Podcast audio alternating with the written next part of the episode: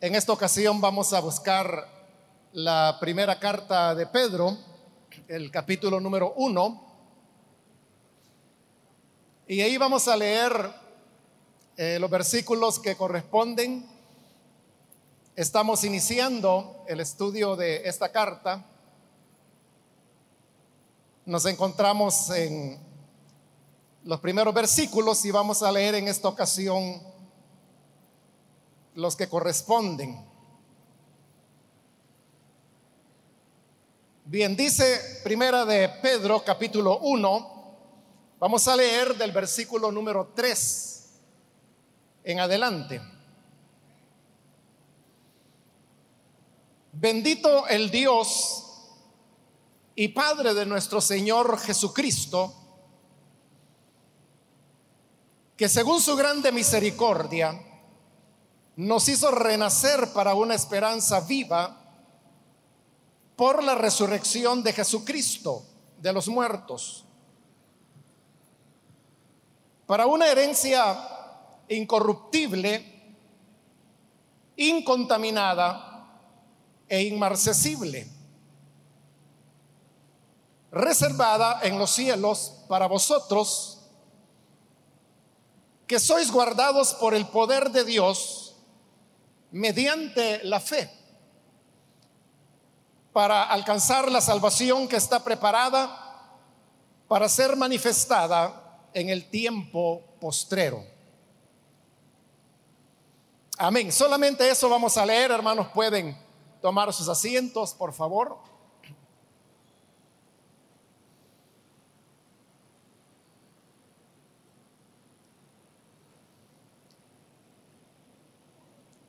Hermanos, ahora hemos leído estos versículos con los cuales comienza lo que es ya propiamente la carta que conocemos como Primera de Pedro. Los primeros dos versículos eh, fueron dedicados en primer lugar a presentar al remitente, luego al destinatario, y luego decíamos que siempre en las cartas se acostumbraba a dar algún tipo de saludo. Eso es lo que encontramos en la parte final del versículo 2, cuando dice, gracia y paz os sean multiplicadas. Y con estas palabras del saludo, cerramos esa parte en la última oportunidad. Y como acabo de decirlo, al iniciar con el versículo 3, arrancamos lo que sería ya el contenido de lo que se quiere transmitir. Al leer este versículo 3, uno descubre inmediatamente que el contenido arranca con una expresión de alabanza. Porque el versículo 3 lo que dice es, bendito el Dios y Padre de nuestro Señor Jesucristo.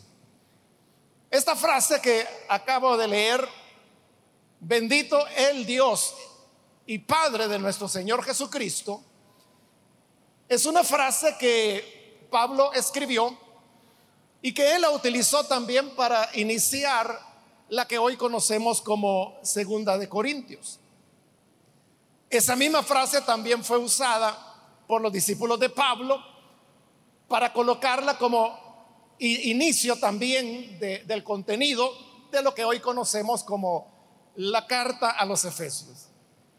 Y ahora que estamos leyendo este versículo 3 de Primera de Pedro, encontramos por tercera vez la misma expresión.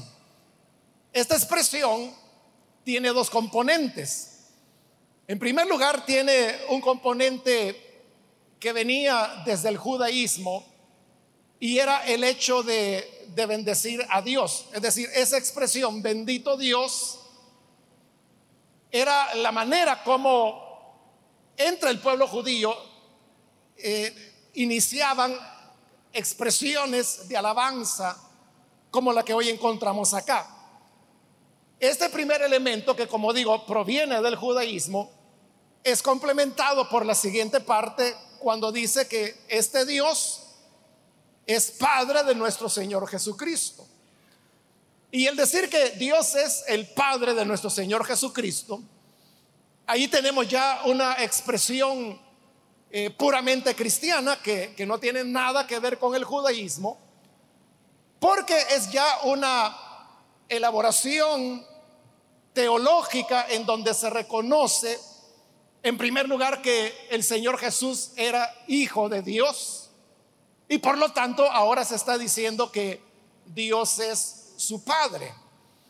Y luego cuando se utiliza la expresión Padre de nuestro Señor Jesucristo, esa expresión, Jesucristo, es la fusión de, de dos nombres. Uno es el nombre de Jesús y el otro es el nombre de Cristo, que realmente más que nombre, Cristo es un título. Es la traducción griega de la expresión Mesías, que es en el hebreo y que era la palabra, el título que se utilizaba para referirse al siervo del Señor que habría de venir y como Pedro lo anunció allá en el día de Pentecostés, habría de restaurar todas las cosas. Entonces, al decir Jesucristo, se está diciendo que Jesús es el Cristo, es una declaración de que Él es el Mesías. Pero además se le está anteponiendo a ese nuevo nombre Jesucristo, que fue una elaboración de Pablo, el título de Señor, porque es lo que dice ahí. Padre de nuestro Señor Jesucristo. Entonces, al colocar la expresión Señor, se le está dando eh, eso, el señorío, la autoridad que Él tiene sobre todas las cosas, como rey que es del universo, y eso conforme a las palabras que el mismo Señor Jesús pronunció cuando resucitó de los muertos y le dijo a sus discípulos, toda potestad o toda autoridad me es dada sobre el cielo y sobre la tierra. Así es como Jesús es reconocido como Señor, como Jesús, como Cristo, como Hijo de Dios y por lo tanto Dios es su Padre. Estas ideas que acabo de mencionar, todas están contenidas en esa sencilla expresión, Padre de nuestro Señor Jesucristo, que como le digo, se une a ese saludo judío, bendito Dios, y así se forma esta alabanza con la cual comienza esta primera carta de Pedro. Enseguida va a dar la razón de por qué se está bendiciendo a ese Dios y Padre de nuestro Señor Jesucristo. Dice el versículo 3 que según su grande misericordia nos hizo renacer para una esperanza viva. Esa es la razón por la cual se está alabando a Dios. Porque Él nos ha dado una esperanza viva. ¿Cuál sería una esperanza muerta? Bueno, comencemos por explicar qué, qué es una esperanza. La esperanza es algo que alguien espera que va a ocurrir en el futuro. Y hay esperanzas, hermanos, que son realizables y hay otras esperanzas que quizás va a pasar mucho tiempo antes de que puedan suceder y otras que quizás nunca ocurrirán. Una esperanza muerta sería entonces cuando las personas están aguardando algo que esperan que ocurra, pero que realmente no va a ocurrir. A veces hay personas que tienen tan enraizadas ciertas costumbres, ciertos hábitos o ciertos vicios que probablemente, hermanos, nunca van a cambiar. Y entonces dicen, alguien puede decir, ay Dios, de aquí a que fulano cambie, perder la esperanza, que él nunca va a cambiar. Esa sería una esperanza muerta. Cuando uno está esperando algo que lo más probable es que no vaya a ocurrir. O si alguien dice, por ejemplo, pues yo lo que aguardo lo que me gustaría que ocurriera, es un día pues no sé, ganarme el premio mayor de la lotería y poderme comprar una gran casa, viajar por el mundo, o sea, esa clase de sueños que la gente se hace y hermanos que nunca van a ocurrir. Esa sería una esperanza muerta. En cambio, aquí está hablando de que el Señor nos hizo renacer. Y la expresión renacer significa nacer de nuevo. También se le llama renacer a la vida que brota de algo que aparentemente ya estaba muerto. Como por ejemplo cuando se corta un arbusto o un pequeño árbol, queda el tronco y entonces uno dice, bueno, qué lástima cortaron el arbolito. Pero allá después de algunas semanas uno comienza a ver que de ese tronco, que aparentemente estaba muerto, comienza a brotar algún tipo de retoño. Es cuando decimos, ve, está renaciendo. Porque de lo que creíamos muerto, ahora está brotando nueva vida. Entonces, se alaba a Dios porque Él nos hizo renacer. Es decir, estábamos ya como muertos, pero Él nos da nueva vida, nos hace renacer. Y nos hace renacer por medio de una esperanza viva. Porque el Evangelio, hermanos, fundamentalmente es una cuestión de esperanza. Si tanto nosotros, hermanos, seguimos al Señor y si tanto caminamos en los caminos de, de, la fe de Cristo, es porque tenemos esperanza. Si no tuviéramos esperanza, probablemente no estaríamos acá. Probablemente usted habría preferido quedarse en su casa, descansando o haber ido a otro lugar. Pero la esperanza es la que nos hace creer que hay una vida después de la muerte. La esperanza es la que nos hace creer que el Señor está en nosotros, que vamos a ser glorificados la esperanza es la que nos hace creer que no somos de este mundo. Y como más adelante lo vamos a leer acá en Pedro, que somos peregrinos y extranjeros. Es decir, aquí nosotros vamos de paso. Para otros esta vida es todo. Y por eso se la juegan todo por esta vida. Pero para nosotros esta vida es un peregrinar. Somos extranjeros de esta vida. Nuestro verdadero hogar o nuestra ciudadanía, como también dice la escritura, está en la morada de Dios. Está en nuestra relación con Dios. Por lo tanto, si uno dice, bueno, aquí yo solo voy de paso, somos peregrinos, somos extranjeros. Y entonces, ¿para dónde vamos? Uno puede decir, usando las palabras de un canto, bueno, pues yo voy al hogar más allá. Pero ¿cuál hogar? El que está más allá.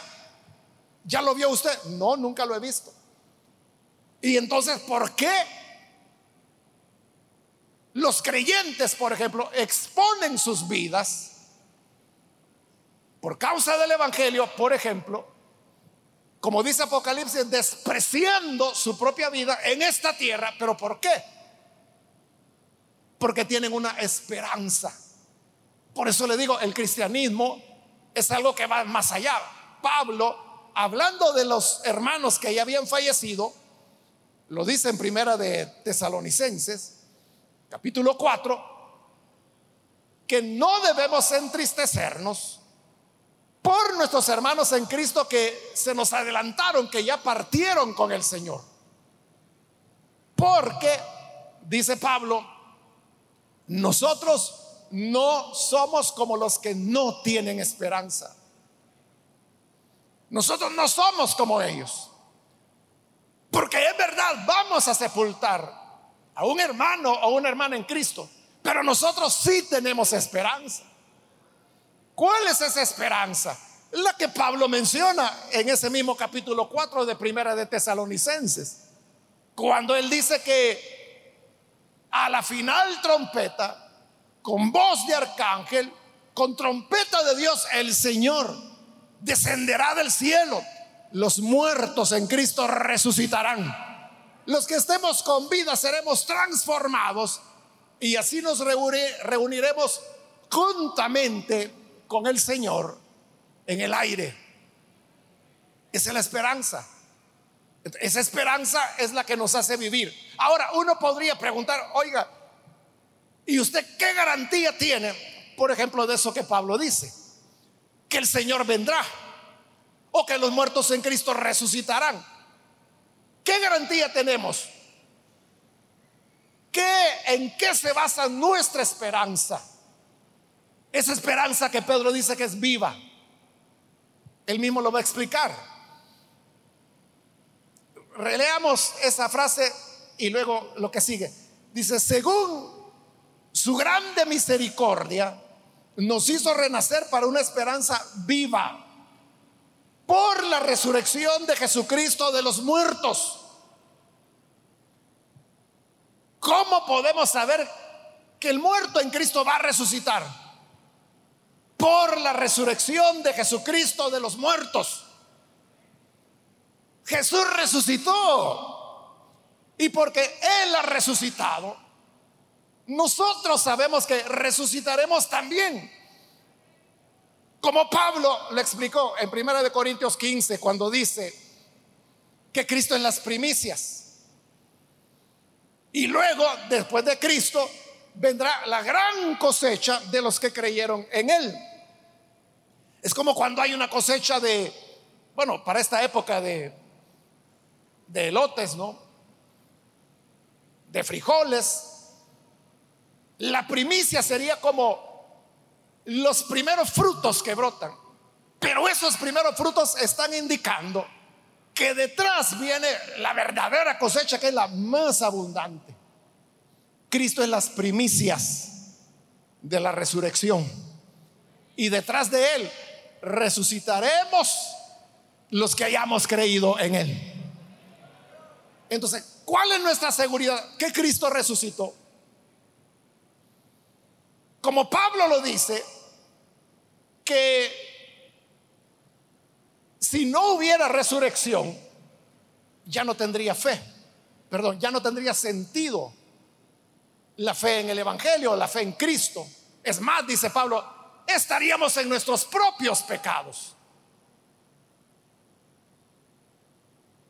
Entonces, ¿por qué vive esta esperanza? Porque está fundamentada en un hecho glorioso. Y es que Cristo resucitó de entre los muertos. Esa es la razón por la cual se alaba a Dios.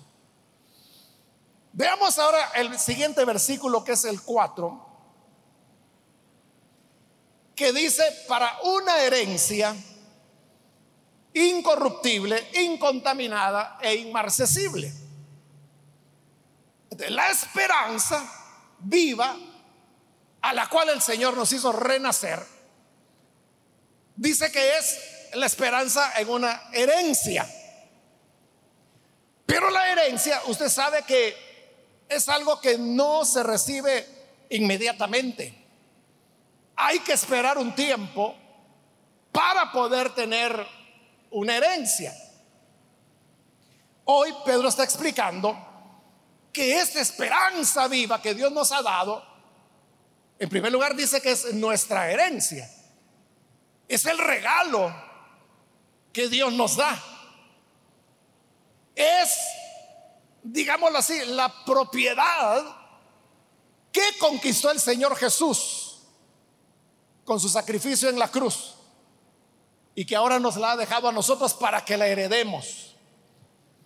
Pero esta herencia dice que en primer lugar es incorruptible, en segundo lugar incontaminada y en tercer lugar inmarcesible. Usted está viendo que aquí la carta está acumulando adjetivos en relación a esta herencia. Y al hacerlo lo que está haciendo es, en una palabra, nos está diciendo que esa herencia no va a perder su valor. Porque en primer lugar es incorruptible, es decir, no se puede corromper como otras cosas se corrompen, el hierro se corrompe, la madera se corrompe, el cemento se corrompe. Pero esta herencia de Dios es incorruptible. En segundo lugar dice que es incontaminada.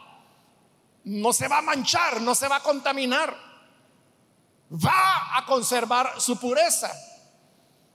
Y el tercer adjetivo es que es inmarcesible. Esta palabra lo que significa es que, que no se marchita. Inmarcesible significa que no se marchita. Uno podría decir algo así como inmarchitable, ¿verdad? Pero esa sería una palabra inventada. Pero esa es la idea, que, que no se marchita. Hay elementos, hermanos, que tienen su vencimiento. Los medicamentos tienen una fecha de vencimiento. Los alimentos tienen una fecha de vencimiento. Pero esta herencia que el Señor nos dará no tiene fecha de vencimiento porque es inmarcesible. ¿Cuándo se marchita una flor? ¿Cuándo se venció su tiempo de vida? Usted la puede poner en agua si quiere. Hay personas que le ponen una aspirina o mejoral, no, no me acuerdo cuál de las dos es. Porque les da un poquito más de vida por algunos días. Pero va a llegar un momento en que se va a marchitar. ¿Por qué se marchita? Porque su vida terminó. La esperanza que Dios nos ha dado es inmarcesible. Es decir, no se marchita porque no tiene fecha de vencimiento, ni tiene un periodo de vida ni corto ni largo, simplemente no tiene vencimiento. Esa herencia siempre estará aguardando por nosotros. Y aún más, después de haber dicho esas tres cosas, añade que está reservada en los cielos para vosotros. Es decir, ya la reservaron. Es como cuando usted va a ir a, comer a algún lugar y reserva la mesa. Quizás porque es un lugar que se llena mucho. Y usted cuando llega quiere tener la seguridad de que habrá una mesa disponible. Para eso la reserva. O reserva el asiento. A veces, bueno, aquí en la iglesia, ¿verdad? Hay hermanos que vienen temprano y ponen la cartera en la otra silla porque va a venir alguien, viene un familiar suyo que viene en camino, viene de trabajar, qué sé yo. le reservan la silla. Entonces, esta herencia nuestra o esta esperanza viva está reservada para nosotros. Nadie nos la va a quitar. Pero reservado no solo significa que está apartada ya para nosotros, también significa que está protegida. Porque una reserva es aquello que se guarda para que dé alguna seguridad. Por ejemplo, un fondo de reserva, por ejemplo, los bancos tienen un fondo de reserva para poderle responder a los clientes que colocan ahí sus ahorros o que hacen inversiones, etcétera. Hay una reserva para poder responder. Es una medida de seguridad. Nuestra esperanza viva dice que está reservada en los cielos. Es decir, que está guardada, está protegida en el lugar donde nadie puede tocarla, ni robarla, ni corromperse, ni contaminarse, ni marchitarse está reservada en los cielos. Y desde ahí ha de venir. Si usted quiere interpretar que nuestra esperanza viva es el Señor Jesús, pues es de ahí de donde Él vendrá, de los cielos.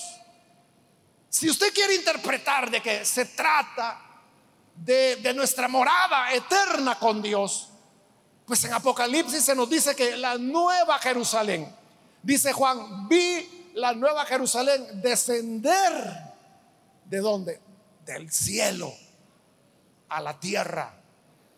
Y vio que allí, en la Nueva Jerusalén, estaba el rótulo que decía, esta es la morada de Dios y los hombres. ¿De, dónde venía? Del cielo, porque ahí es donde está reservado. Hermanos, por eso es que nuestra esperanza verdaderamente es una esperanza viva, porque no es una promesa que nos hizo un hombre, no es una promesa que nos hizo una institución es una promesa que nos hizo Dios el Padre. Y que dice que esa promesa, esa herencia nuestra, nadie la va a corromper, nadie la va a contaminar, nadie la va a marchitar porque está guardada en los cielos. Aquí se las tengo, dice Dios. Está segura. Está segura nuestra herencia. Pero como toda herencia, cuando llegue el momento adecuado, la vamos a recibir. ¿Cuándo la vamos a recibir? Lo vamos a ver en el siguiente versículo, que es el 5, que comienza diciendo, bueno, reservada en los cielos para vosotros, que sois guardados por el poder de Dios mediante la fe. Ya se dijo, hermanos, que la herencia está guardada, está reservada en los cielos. Pero ¿qué de los herederos que somos nosotros? Nosotros los herederos dice que también somos guardados. Vosotros que sois guardados. Dios no solo está reservando y protegiendo nuestra herencia, también nos está cuidando a nosotros, los herederos porque dice que nos guarda y nos guarda por el poder de Dios. Todo el poder de Dios está a nuestro favor. Que aunque humanamente haya momentos en los cuales ya no podamos o nos sintamos desmayar, de nuestro lado está nada menos que el poder de Dios para sostenernos y darnos ánimo. Esto, hermanos, debe darnos la seguridad de que vamos a llegar al final.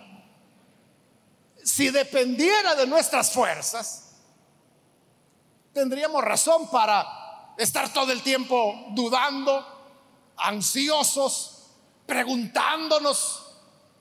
Pero como no depende de nuestro poder, sino que dice que es el poder de Dios que obra por medio de la fe.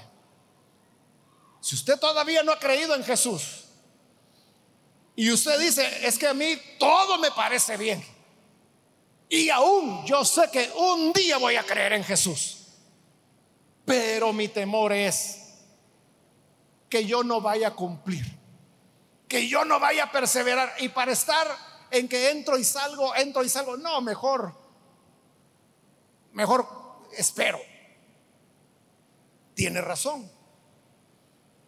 Tiene razón si dependiera solamente de usted. Porque si dependiera de, su fuerza de voluntad, de su carácter, no, estaríamos perdidos, hermanos. Pero ¿qué ocurre cuando creemos en Jesús? Cuando creemos en Él, lo hacemos por la fe. Y eso es lo que dice el pasaje guardados por el poder de Dios mediante la fe. Cuando ponemos nuestra fe en Dios, el poder de Dios viene para sostenernos y ayudarnos. Ninguno de nosotros, hermanos, podríamos vencer, quizás ni un día, menos una semana, si no fuera porque el poder de Dios nos guarda. Dios no solo guarda y reserva nuestra herencia, nos guarda y reserva a nosotros, que somos los herederos. Y dice el versículo 5, para alcanzar la salvación, que está preparada para ser manifestada en el tiempo postrero. Ahí está la respuesta.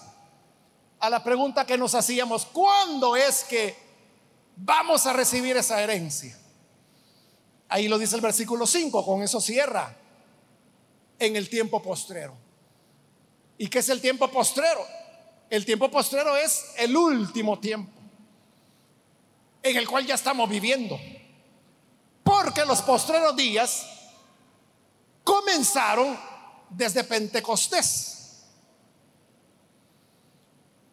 Y desde entonces, ya la humanidad lleva dos mil años.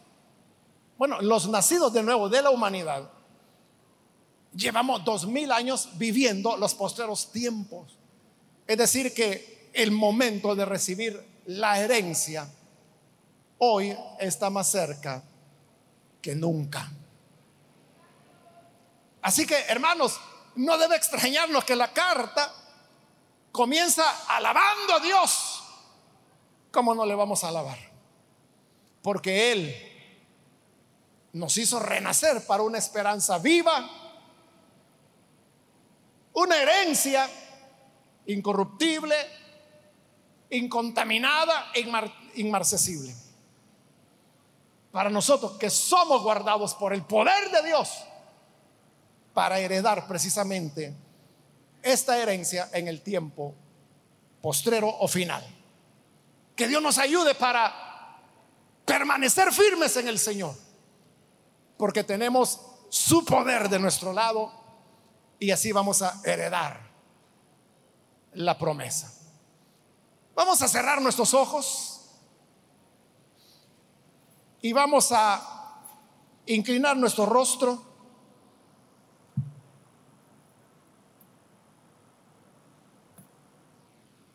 Antes de hacer la oración, hermanos, yo quiero invitar a las personas que están con nosotros, pero que todavía no han recibido al Señor Jesús como su Salvador. Si este es su caso, yo quiero hoy animarle para que usted pueda recibir al Señor Jesús. Y nosotros lo que queremos es orar por usted. Si hay alguna persona que necesita recibir al Señor Jesús, le voy a pedir que por favor levante su mano ahí en el lugar donde se encuentra, porque lo que queremos es orar por usted. ¿Hay alguien que hoy necesita recibir a Jesús? Puede levantar su mano o ponerse en pie. Ponerse en pie es para que nosotros podamos saber que hay alguien y así hacer la oración. Si usted quiere renacer también para una esperanza viva, le animo para que hoy pueda ponerse en pie y vamos a orar por usted.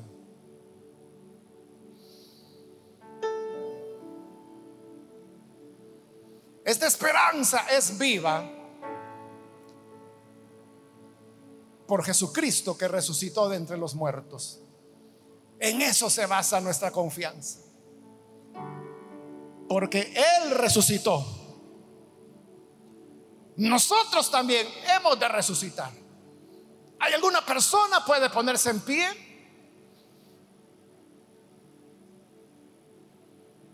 También quiero invitar si hay algún hermano o hermana que se ha alejado del Señor, pero hoy necesita reconciliarse.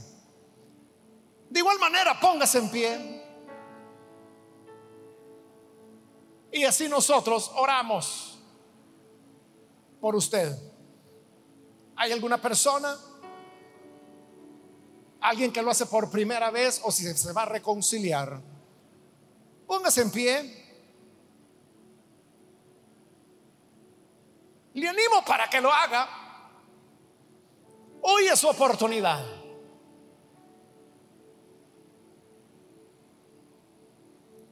Vamos a orar, hermanos, pero hago la última invitación.